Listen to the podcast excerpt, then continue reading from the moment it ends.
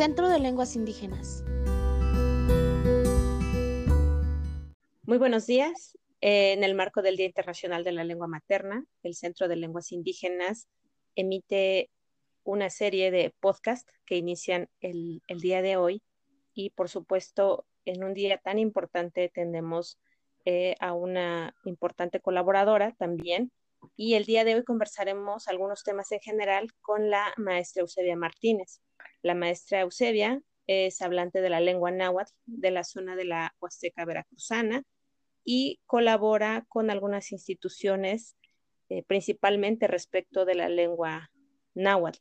Es para nosotros un gusto tenerte aquí, Eusebia, y principalmente despejar algunas dudas que tenemos respecto de las lenguas indígenas eh, y lo que se suele tener en idea, y lo que es real y lo que es eh, a veces un, mito. Queremos empezar haciéndote una pregunta eh, que es, ¿dónde se hablan las lenguas indígenas? Buenos días. primero, pues agradecer por, por la invitación. Em, eh, para mí también es muy importante eh, participar el día de hoy con ustedes, con el Centro de Lenguas Indígenas. Considero también que es importante que hagamos este tipo de, trabajos, que, que hablemos de este tipo de, tema, aunque sea este poquito, poco a poco, eh, podemos ir retomando eh, y hablando eh, de más temas que tienen que ver con las lenguas indígenas. ¿Dónde se hablan las lenguas indígenas? Es decir, ¿cómo podríamos llegar a una región donde se hablan las lenguas indígenas o cuáles son estos espacios donde están las personas que hablan lenguas indígenas? ¿Dónde se habla? Pues considero que en todo el mundo se hablan las lenguas indígenas. Entonces, en cada estado, en cada estado, me refiero a cada país, eh, tiene, tiene sus lenguas indígenas. Ahora, ¿cuáles son esas lenguas indígenas? Son aquellas lenguas que se hablaban, eh, hablaban antes de la constitución de cada estado como nación. Entonces, por ejemplo, en Francia hay lenguas indígenas, pero francesas, de ese país.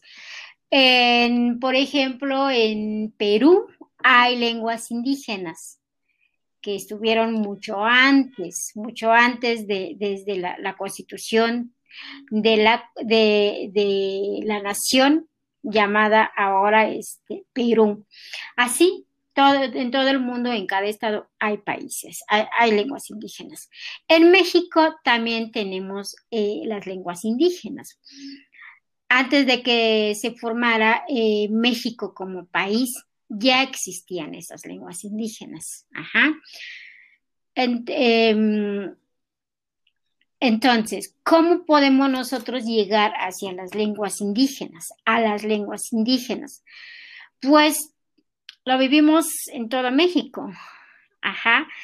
Eh, y me acuerdo que una amiga me decía, oye, eh, los nahuas, por ejemplo, los nahuas son como, son como eh, peces, algo así, que levantas una piedra y ahí hay un pez. Entonces, levantas una piedra o donde quiera que tú vayas, hay nahuablantes. El asunto es que muchas veces no nos detectamos. ¿Por qué? Porque ha cambiado desde, la, desde nuestra lengua y también la vestimenta. Pero a donde quiera que nosotros vayamos, incluso en la Ciudad de México, podemos encontrar un montón eh, de gente que habla lenguas indígenas. Y este, ¿cómo podemos llegar a ellas? ¿Cómo podemos llegar a esa gente? Pues yo creo que conviviendo, ¿cómo vamos a convivir saludándonos? En cualquier momento podemos eh, saludar eh, para poder entablar una, una, conversación. Solamente así podemos conocer a la gente. Solamente así, eh, conociendo a la gente, podemos llegar a, conocer sus lenguas, sus culturas, incluso sus territorios. Eso es lo que... Es decir, es decir, perdón, tú dices que puede haber hablantes de lenguas indígenas donde históricamente se asentaron, pero también puedo encontrar hablantes de lenguas indígenas, eh, en este caso eh, náhuatl, en Nueva York, en la Ciudad de México, en Puebla, en cualquier lugar. Sí, yo creo que, que sí. Eh, incluso en la Ciudad de México hay regiones en donde históricamente están asentados los nahuas. Entonces, ¿dónde está este, eh, dónde están los nahuas en, de la Ciudad de México eh, nativos? Eh, históricamente, pues está en Milpa Alta, está en, Tlacotenco. De hecho, a mí me, me, sorprende cómo es que los nahuas de Tlacotenco y los nahuas, por ejemplo, de, de, de, mi pueblo, vivimos, mm, vivimos, no sé si vivimos, pero la, la estructura de nuestra casa es igual. Entonces, eh, tuve la oportunidad de visitar unos abuelos en Tlacotenco. Ellos, por ejemplo, eh, tienen su uh, le llaman en agua. Tlicuil es como un brasero, como una tipo, tipo camita, en donde ellos hacen eh, la lumbre, cocinan, eh, y nosotros también. Ah, entonces tiene, la casa está dividida mm, igual que nosotros los nahuas de allá, de, de, de, Tlalcintla. Entonces digo, ah, qué, qué, eso me sorprendió porque a pesar de la distancia, no solo geográficamente, sino que en tiempos, en, en, ahora sí que en tiempo y en espacio somos eh, muy, muy distantes, eh, pero sin embargo, la estructura de nuestra casa, la forma de vivir es casi similar. Ellos también tienen su milpa, ellos también se dedican eh, al campo. Y este, increíble, pero en la Ciudad de México hay montañas, hay, eh, hay lugares en donde se puede respirar aire natural. Eso, eso me encantó. Me encantó conocer a los nahuas de, de Tlacotenco, porque no, no, no somos tan diferentes con, con, ellos y con nosotros, por lo menos los de mi pueblo. Y estoy segura que en, en casi puedo asegurar que en otros, otros pueblos nahuas, eh, otros nahuablantes, eh, nos parecemos entre nosotros. ¿Por qué? Pues porque es la misma cultura, incluso es la misma cosmovisión. A ellos, a los de Milpa Alta, los de Tlacotenco, le cantan a su milpa, le hablan a su milpa, eh, le cantan y le platican a los, a los aves, todo, todo lo que, lo que vive, todo lo que encuentran en la milpa, igualito que nosotros. Ahora, eh, eh, hay, hay, lugares que históricamente no, no, no, son nativos de ahí, como por ejemplo Nueva York, pero por el movimiento de la gente, por la migración, a estas alturas, en pleno 2021, hay nahuas por donde quiera. Hay en Estados Unidos, hay nahuas, por ejemplo, en Japón, donde quiera, donde quiera, eh, cualquier parte del mundo, por la emigración, eh, y los, indígenas, sean nahuas o otras, otras lenguas eh, que hablan otras lenguas, pueden vivir y estar viviendo en cualquier, en cualquier lugar del mundo.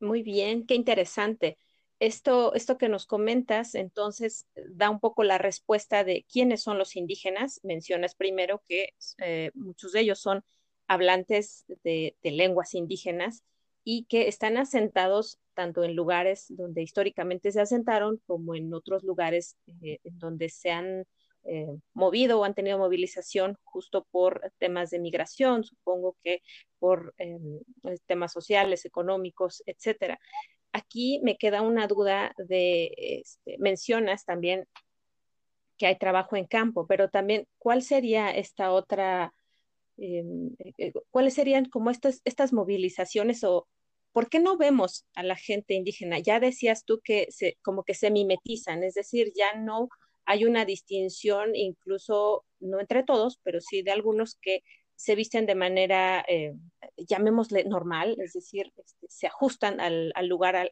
que asisten. ¿Por qué no los vemos? ¿Por qué eh, es difícil identificarlos o por qué incluso la propia gente mm, eh, como que pide o, sola decide no mostrarse? ¿Por qué sucede esta situación? ¿Por qué no los vemos? ¿O por qué no los identificamos a simple vista, diría yo? Eh, creo que por, muchas razones, muchas veces porque vamos distraídos, porque no ponemos eh, atención en donde vamos. ¿Por qué lo digo? Porque a mí me pasó. Cuando, cuando yo llegué a la Ciudad de México, mm, realmente para mí fue otro, otro mundo. Entonces, eh, yo dije, ah, pues aquí esta es una ciudad muy grande, entonces no creo que los nahuablantes eh, eh, anden por aquí.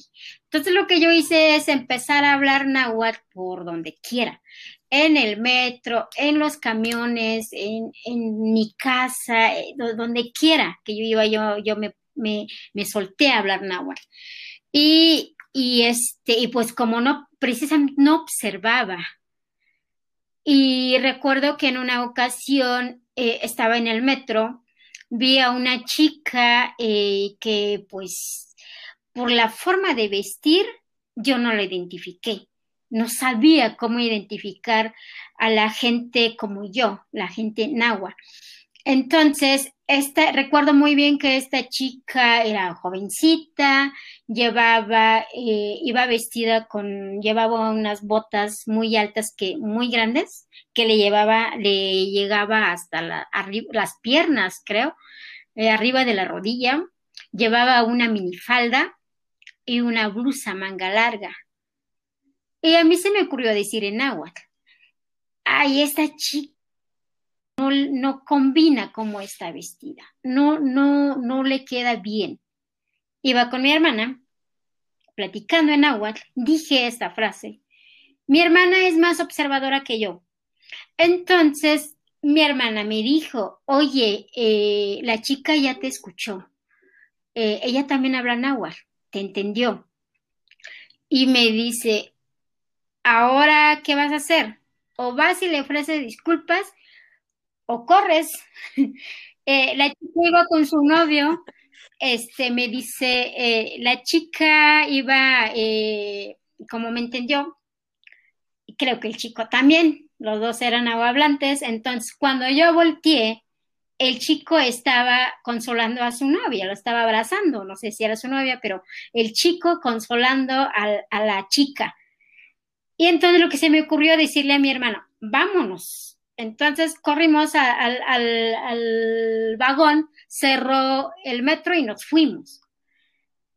Y, y, eso me pasó al inicio. Ya después de esto, cuando yo empiezo a trabajar con mi lengua, empiezo a analizar la estructura de mi lengua, empiezo a enseñar, empiezo a dedicarle más tiempo, más, más atención a la lengua, a los hablantes, a los niños, a los jóvenes, a los ancianos. Ahora, ahora yo puedo detectar a la gente que me entiende. Puedo detectar a la gente que, que habla náhuatl. ¿Cómo lo detecto? O hago lo mismo. Me suelto a hablar náhuatl, eh, ya sea con, con mis alumnos, ya sea con mis parientes, en el teléfono, y este, pero soy más observadora ahora y detecto a esa gente. Me sonríen. Cuando, cuando yo estoy hable y hable por, por teléfono, por ejemplo, ellos, este, la gente que habla náhuatl voltea a verme y se queda ahí escuchando. Si ellos se dan cuenta que yo ya me di cuenta, me sonríen. Algunas veces, algunas veces las personas se quedan ahí escuchando. A veces platicamos a veces eh, me entienden, me escuchan eh, y les da como un poco de penita, se agachan, se ríen de lo que yo digo, de lo que escuchan de mi, de mi plática y se van o se alejan de ese espacio. Eh, creo que, creo que he aprendido a observar más a la gente, a detectar más a la gente como yo. Y este, y, eso me gusta. Eso me gusta porque eh, eh, sé dónde, dónde puedo hablar, qué cosas decir y, y, qué cosas solamente pensar y no decir. ¿Por qué? Porque la gente me entiende, la gente me escucha. Ahora, muchas veces, eh, eh, ¿quiénes, aquí, aquí respondo? ¿Quiénes son los indígenas? Ah, es buena pregunta. Eh, muchas veces, pues los indígenas pueden andar eh, donde quiera, en las ciudades, en el campo. Pueden ser profesionistas, pueden ser amas de casa, pero aquellas personas que se consideran indígenas y que viven como indígenas, hablan alguna lengua indígena, ¿A qué me refiero cuando digo viven como indígenas? Les platico lo que, lo que yo, lo que según yo significa eso. Mm, yo vivo aquí en, la ciudad. A mí a veces me sale caro vivir como indígena, eh, sobre todo cuando yo quiero comer como si estuviera en, mi pueblo. Eh, hay personas que traen, traen productos de, eh, del pueblo aquí a la ciudad. Por ejemplo, traen queso, traen frijoles, traen pan, traen tortillas, todas esas cositas que se pueden vender. Entonces, me sale caro porque los precios son, son más elevados. Y este, y cuando puedo, pues cómo, como, cómo preparo mi comida como si estuviera en el pueblo, aunque ya sabemos que no es igual, pero más o menos eh, eh, eh, cocino como, como si estuviera allá.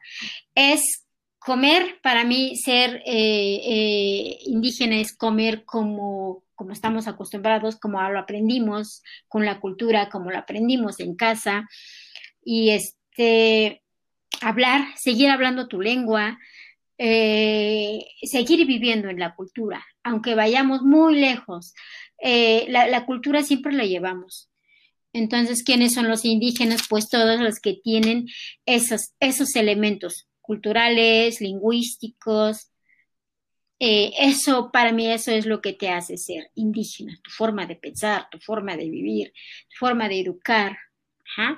Y, lo más importante eh, es, seguir siendo como tú eres, porque eso da mucha felicidad. El hecho de que tú seas como tú, como, como ñañú, como mexcar, como tunsabi, eso da mucha felicidad porque refuerza tu identidad.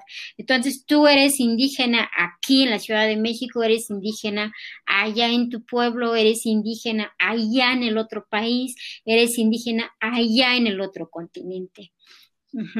Creo que, y, muchas veces no nos vemos o no nos ven porque nosotros hacemos todo lo posible para que no nos vean, porque históricamente ser indígena es algo, algo venado, algo malo, ¿Por qué? Porque desde hace mucho tiempo a nosotros, eh, a nosotros, bueno, a mí ya no me tocó, pero sí a mis padres, sí a mis abuelos, sí a mis bisabuelos, eh, debería, si hablaban su lengua, era escondidas.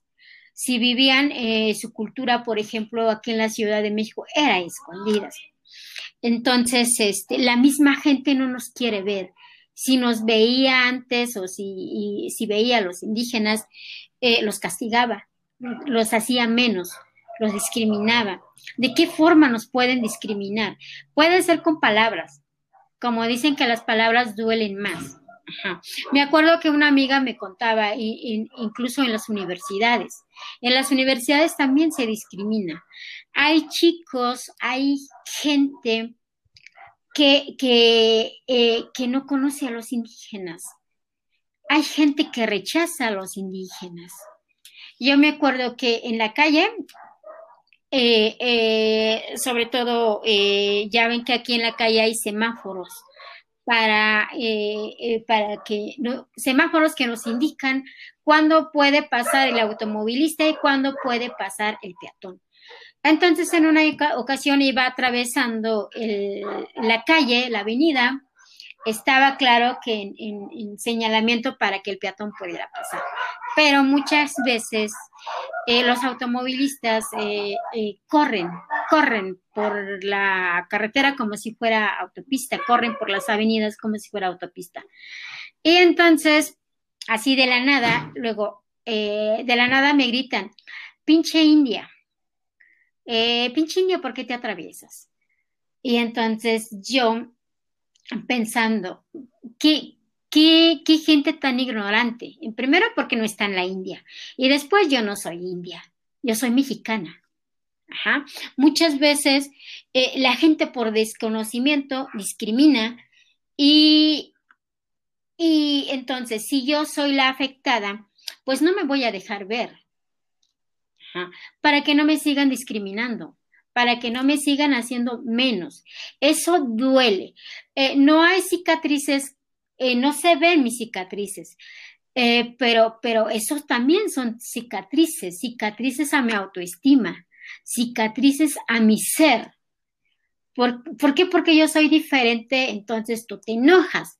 Pero además de que tú te enojas, me dices palabras feas, palabras que me lastiman, pues entonces muchas veces preferimos, ah, no, entonces me disfrazo, entonces no me dejo ver. Y todo eso es causado pues por la ignorancia. Entonces hay mucha gente que no, que no acepta a la otra persona. Y como no acepto, pues no veo. Y si me pongo en el otro lugar, entonces si me muestro Mm, me lastiman, me discriminan, me dicen palabras feas, entonces me oculto. Ajá. Muy bien. Eh, bueno, e, esto que nos mencionas es muy interesante porque eh, hay una, eh, como un, cargar con nuestra cultura, un cargar con nuestra lengua, con la forma de vida, como tú mencionas y hay una movilidad este, social de, pues, de distintas personas que hablan diferentes lenguas, diferentes lenguas indígenas de nuestro, de nuestro país y mencionas que también hay de otros. Yo aquí tendría una pregunta porque eh, tú de, cierta forma lo, mencionas. Eh, primero dices, bueno, es, es, muy agradable poder comunicarse eh, a través de una lengua con la cual pues te desenvuelves con mayor facilidad, ya sea por ser tu primera lengua o, segunda. Sin embargo, cuando te enfrentas a esta otra, a esta otra mirada de alguien, de alguien externo a ti, que te mira diferente, es cuando dices, bueno, preferimos como mimetizarnos. ¿Sería esta una, una razón por la cual se deje de hablar una lengua indígena? es interesante ver, eh, por ejemplo, las cifras que se han mostrado en el INEGI, cómo los niveles de monolingüismo en lengua indígena empiezan a incrementar a bilingüismo, bilingüismo lengua indígena español, para después pasar nuevamente al monolingüismo, pero en, español, es decir, olvido completamente la, lengua indígena. Entonces, queda aquí la pregunta, ¿por qué, ¿por qué se deja de hablar una lengua indígena? Eh, hay, hay varias teorías o hay varias formas. ¿Qué te ha tocado vivir o tú por qué considerarías que se deja de transmitir esta lengua hacia, hacia tu, descendencia? yo, yo sí creo que por, por esas malas actitudes, acciones hacia hacia nosotros, hacia nosotros los indígenas, hacia nosotros que hablamos otra lengua aparte del español. Tiene que ver por la, eh, por la discriminación. Entonces, mm, por ejemplo, eh, mis papás nunca emigraron, ni mis abuelos. Entonces, pues yo siempre, siempre creí que el náhuatl era pues la lengua para comunicarnos. Y de niña no sufrí discriminación, porque viví en un pueblo náhuatl, crecí ahí siempre con mis papás, con mis abuelos, siempre en la lengua náhuatl. Entonces crecí todavía fuerte en este aspecto de la identidad lingüística, de la identidad cultural, eh, eh, pero hay muchas personas, eh, jóvenes incluso, que ellos sí sufrieron discriminación en, en las grandes ciudades, pero también con el tiempo llega esta, discriminación en los pueblos. Me acuerdo que hace mucho tiempo, por ejemplo, mis papás me platican que en la primaria, en la primaria con, una primaria con un apellido que se llama, eh, con un apellido bilingüe, no les dejaban hablar es náhuatl. En esa escuela y en ese pueblo, siendo un, un pueblo, una comunidad eh, nahuablante, monolingüe, los niños estaban se les prohibía hablar, hablar eh, náhuatl. ¿Se imaginan qué es eso? O sea, la única lengua con la que tú te comunicas, te, te prohíben hablarla. Y entonces, ¿qué vas a hacer? Pues vas a estar callada, no vas a hablar porque tu lengua no la puedes hablar en tu pueblo, en tu escuela, no la puedes hablar. siendo niños, qué sentimiento tan feo que te prohíban, que te prohíban ser lo que tú eres. Afortunadamente yo no, la viví, pero sí mis padres. Entonces, eh, mi, papá me platicaba, si, eh, si mi papá hablaba español, era el niño más inteligente. El maestro lo motivaba y mi papá seguía, hable y hable y hable español. Los mismos niños en las mismas escuelas se dieron cuenta que hablar español es ser más inteligente. Hablar español le caes bien a mucha gente, incluso a tus maestros, que para esa época los maestros eran eh, la autoridad superior, más que tu papá. Porque tu papá le permitía a tu profesor que te, que te, que te enseñara, que te educara, incluso que te prohibiera hablar la lengua náhuatl. Entonces, a partir de ahí viene eh, el hecho de decir, ya no voy a hablar náhuatl, porque hablar náhuatl es, es ser un niño menos inteligente, es una lengua que no se escribe, es una lengua que no se debe de hablar. Eso esto es lo que los maestros transmitían en esa época, en la época de mis papás. Eso va a tener como unos 60 años, 70 años. De ahí para atrás, pues era horrible. Era horrible hablar tu lengua. Eh, ahora, ahora en plenos, en pleno siglo XX, XXI, ligeramente en la escuela de los, eh, en la escuela de, esa región mía, de la Huasteca, ligeramente también los maestros prohíben hablar náhuatl. Mi hermano, uno de mis hermanos, que él tiene 34 años, hace como 10 años estudiaba el telebachillerato de un pueblo ahí cercano en la escuela, en el salón, por hablar, si alguien detectaban o alguien em, se enteraban de que alguien o escuchaban de que alguien hablaba, uno de los estudiantes hablaba náhuatl, le cobraban 10 pesos por hablar náhuatl. Eso cuando me cuenta mi hermano me sorprende. Me sorprende, pero, pero ¿cómo es posible que, que un profesor diga eso, haga eso, que les cobre a los alumnos por hablar náhuatl. Yo creo que los profesores a estas alturas los profesores deben de motivar a que el alumno recupere su identidad, a que el alumno siga hablando la lengua, a que el alumno no rechace su lengua. Pero claro, no se puede querer algo que, eh, eh, que no se le enseñó a amar. No podemos amar algo que no se nos enseñó. Sí podemos rechazar algo que, que, algo que me daña. Si a mí me dicen, Eusebia, no hables náhuatl porque eso es malo. Si a mí, eh, si a mí me, me, me, hacen gestos, me dicen palabras feas por hablar náhuatl, entonces yo misma voy a dejar de hablar mi lengua. ¿Por qué? Porque si no hablo mi lengua, entonces no me dicen palabras feas. Si yo no hablo mi lengua, entonces la gente me trata bien. Si yo no hablo mi lengua, entonces soy inteligente. Entonces ya no soy india. Entonces ya no soy indígena. Entonces creo que eh, es por eso que hemos dejado de, o la gente ha ido perdiendo su lengua. Lo prefiero olvidar.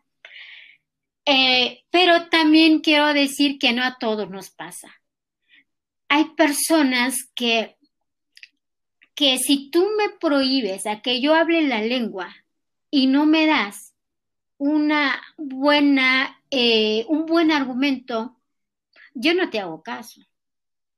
Si tú me dices, Eusebia, no hables la lengua náhuatl, y yo te digo, ¿por qué? porque yo soy una persona que quiero saber todos los porqués. Seguramente es algo malo, pero yo no sé. Entonces dime por qué no debo de hablar mi lengua. Ajá.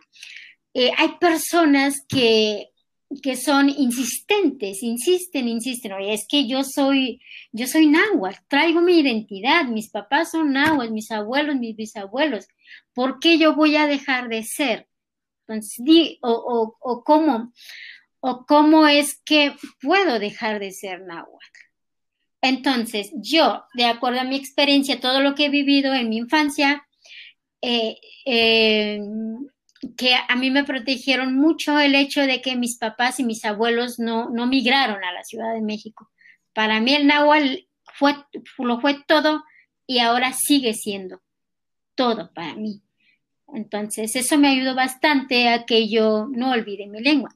Es cierto que en algunos momentos yo también he sufrido discriminación, pero como cuando yo llego a la ciudad ya, ya, ya era eh, mayor, entonces no me lastimó tanto, ya el cerebro ya lo tenía más, más, más eh, desarrollado, no me afectó tanto ya conocía mis derechos, ya sabía que existían muchas lenguas y que cada, cada quien puede hablar su lengua.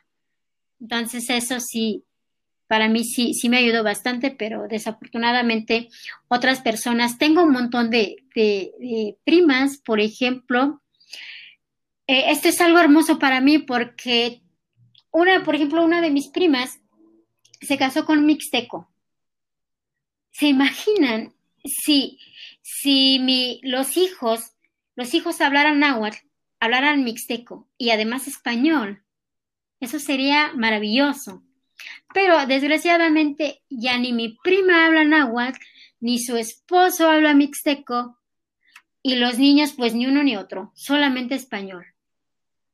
Luego, otra de mis primas, la siguiente, eh, esta es solamente de una familia. Entonces, la mayor de mis primas se casó con un mixteco, todos ellos ahora son monolingües eh, hispanohablantes. La segunda de mis primas se casó con un totonaco. Entonces, ni mi prima siguió hablando náhuatl, ni el totonaco siguió hablando su lengua. Ahora todos ellos son monolingües hispanohablantes. La tercera de mis primas se casó con un náhuatl. La cuarta de mis primas con otro náhuatl. Eh, la quinta de mis primas se casó con un triqui. Todos ellos, todas esas nuevas familias formadas, todos son monolingües hispanohablantes. Entonces, cuando van a visitar a la abuela, a mi tía, pues solamente hablan en español. Ahí ya se perdió la lengua. ¿Por qué? Porque se les enseñó que el náhuatl no se escribe, no se habla. No es importante no es igual que la lengua española. Entonces, esto, hay muchas cosas que decir de este tema, hay, muchas experiencias, pero eh, hasta aquí dejo mi, mi palabra para ver qué, qué sigue, no sé cómo estamos de tiempo. Sí, yo, bueno, me gustaría cerrar con una última pregunta. Me parece muy interesante eh, los muy interesantes las experiencias y las vivencias que seguramente son, son muy pocas las que nos cuentas en comparación con las que, con las que has vivido. Y eh, pues hemos escuchado en boca de, otros compañeros como esta misma situación, es decir, eh, se enfrentan a, a, una realidad distinta que pareciera que no somos pertenecientes a un mismo país, a una misma nación.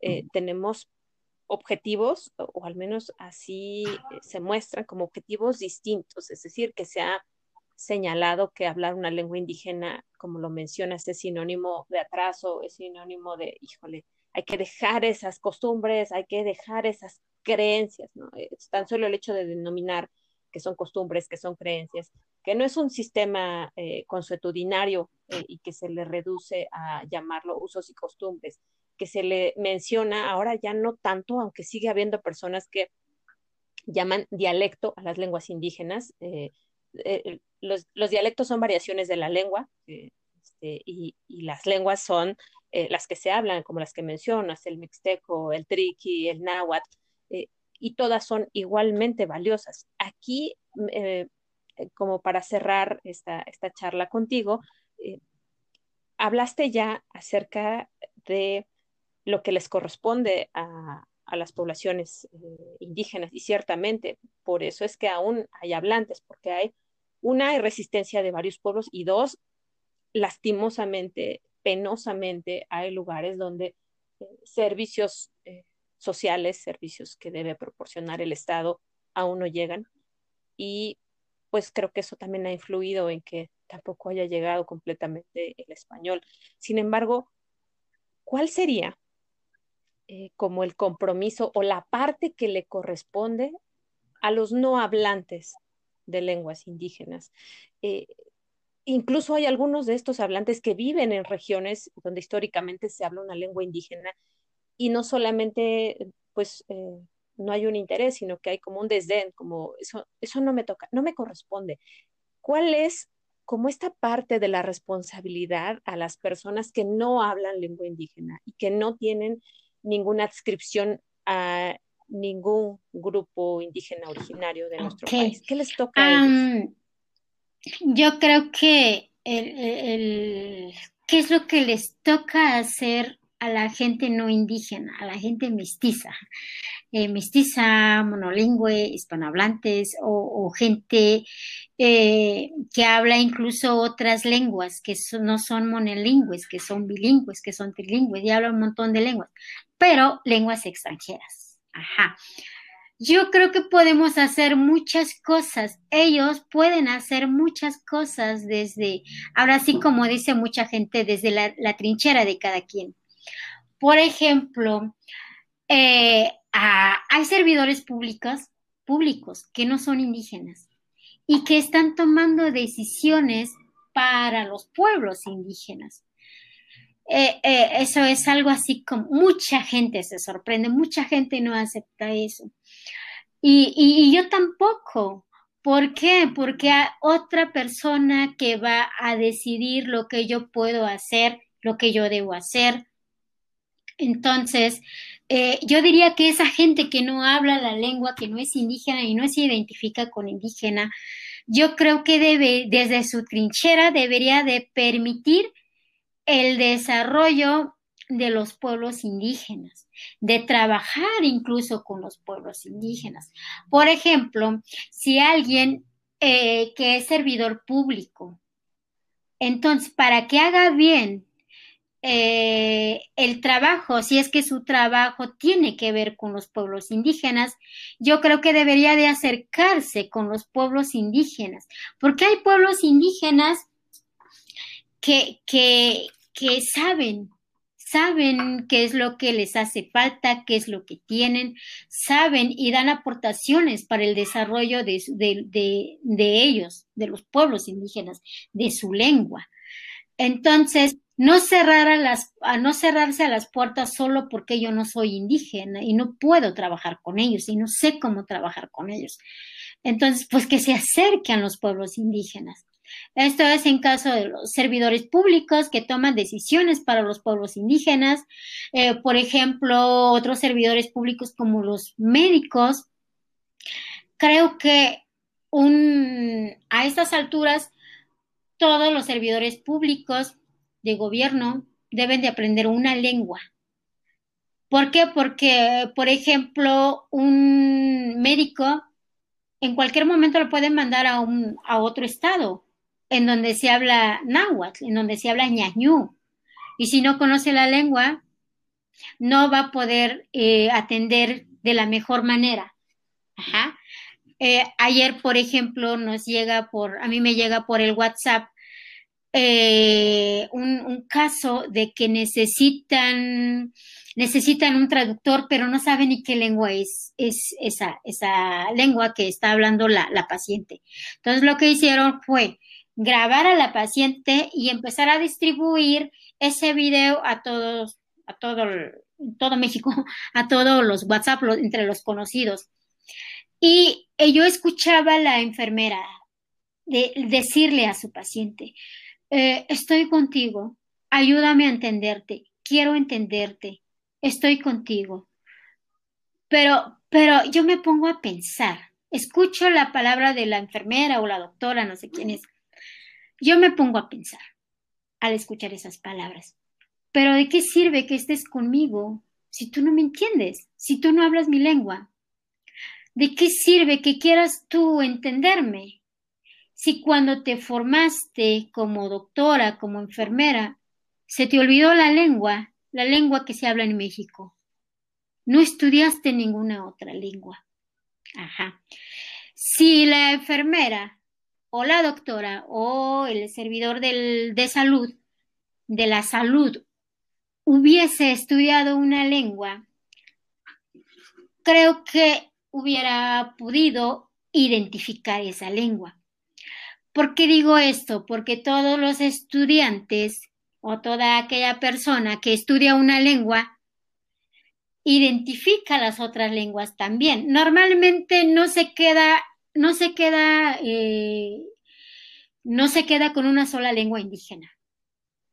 Ya conoce el náhuatl, por ejemplo, ahora estudia tzeltal, ahora estudia ñañú, ahora estudia cualquier otra lengua, porque aquella persona que le interesa estudiar y conocer las lenguas indígenas siempre es, quiere más y quiere más y quiere más.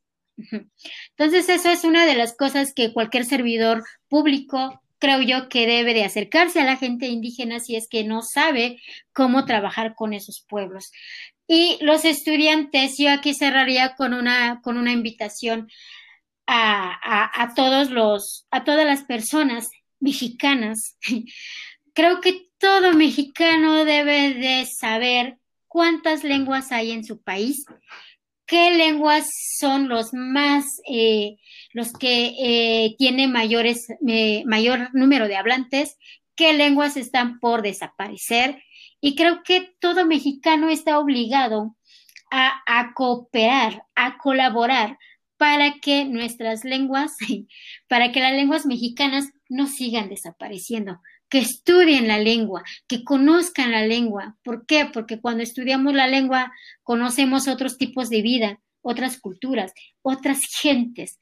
Entonces, eh, creo que em, sería, sería muy bueno que la gente que nos escuche, que nos escucha, eh, y ya la gente que está estudiando eh, alguna lengua, que no abandone esa, e, ese objetivo, esa idea, que siga aprendiendo, que siga estudiando, y los que todavía no estudian alguna lengua mexicana, eh, pues que lo hagan. Es, es muy interesante y es muy bueno conocer lo que hay en nuestro país. Y hasta aquí dejo mi palabra. Muchas gracias, muchas gracias. Yo creo que tienes toda la razón en decir que para lograr un país mm, más equitativo podemos romper con esta idea de una sola lengua para lograr eh, una meta o un solo fin, que fue como de las primeras ideas em, eh, la revolución e incluso un poco antes de decir, bueno, el tener una misma lengua nos va a llevar al, desarrollo, entendiendo el desarrollo como algo eh, que se puede tocar, es decir, infraestructura. Sin embargo, sabemos que no es así. Además de las cosas que mencionas, que son muy importantes y de considerar que vivimos en un país eh, pluricultural, multilingüe, eh, ser parte, ser parte de ese cambio. Hemos estado hablando de inclusión, de la cual no es como le toca a los demás, creo que nos, es algo que nos toca a todos. Eh, me parece que estamos en, buen tiempo aún de poder reflexionar y que además de las ventajas de hacer de nuestro país un mundo, un, país más, más igualitario, apostar también por el bilingüismo, es decir, no temer al bilingüismo. Eh, sabemos que países más desarrollados eh, tienen lenguas oficiales, incluso eh, dos o más, dos, dos o más idiomas. Entonces, creo que no es algo que vaya en detrimento, es algo que cognitivamente fortalece al, desarrollo humano. Y no olvidar principalmente algo importante. El Día Internacional de la Lengua Materna no se refiere específicamente a lenguas indígenas, se refiere a la lengua con la cual uno comienza a hablar, a mencionar las cosas, a hablarle a la familia, a entender acerca del afecto, acerca del, rencor, acerca de, muchos sentimientos humanos y que, como mencionabas perfectamente, es algo maravilloso poder expresarse en algo eh, y que no que no tengan una reacción negativa hacia, hacia, ti. El Día Internacional de la Lengua Materna eh, se conmemora eh, a raíz de una manifestación que se realizó en, la República de Pakistán, donde un grupo de estudiantes estaba exigiendo el poder eh, usar y que se reconociera y se conservara su lengua materna, que es, una lengua llamada Bangla. Y lo que hizo la policía eh, o, el, propio Estado fue, en lugar de ir y atender este, las necesidades o la petición que estaban haciendo estos estudiantes, lo que hizo fue abrir fuego contra estos estudiantes y mató a tres de ellos. Es así que, bueno, la, eh, la, UNESCO eh, decidió que a partir, a través de una resolución en 1999, se emitiera a, partir, empezó desde el 2000, es decir, llevamos con este año 21 años conmemorando este día decir, bueno, se conmemora el Día Internacional de, la Lengua Materna como una manera de ver, de poner en la mira eh, el, promover la diversidad lingüística y cultural y que a su vez eso va a fomentar el multilingüismo. Yo te agradezco mucho que nos compartas parte de tu experiencia, eso es muy valioso y, principalmente con la cual abrimos eh, este podcast, una serie de, de, más conversaciones que vamos a tener contigo y con otros con, otras personas, con otras vivencias, para poder abrir esta, esta ventana, poder tener acceso a, otras miradas. Muchas gracias, Eusebia. Eh, nos vemos muy pronto. Reiteramos la invitación que haces para ser parte de, este cambio y de esta adhesión al conocimiento, a poder hablar eh, otra, otra lengua indígena. Les agradezco mucho. Les habla Adriana Roque, miembro también del Centro de Lenguas Indígenas. Centro de Lenguas Indígenas.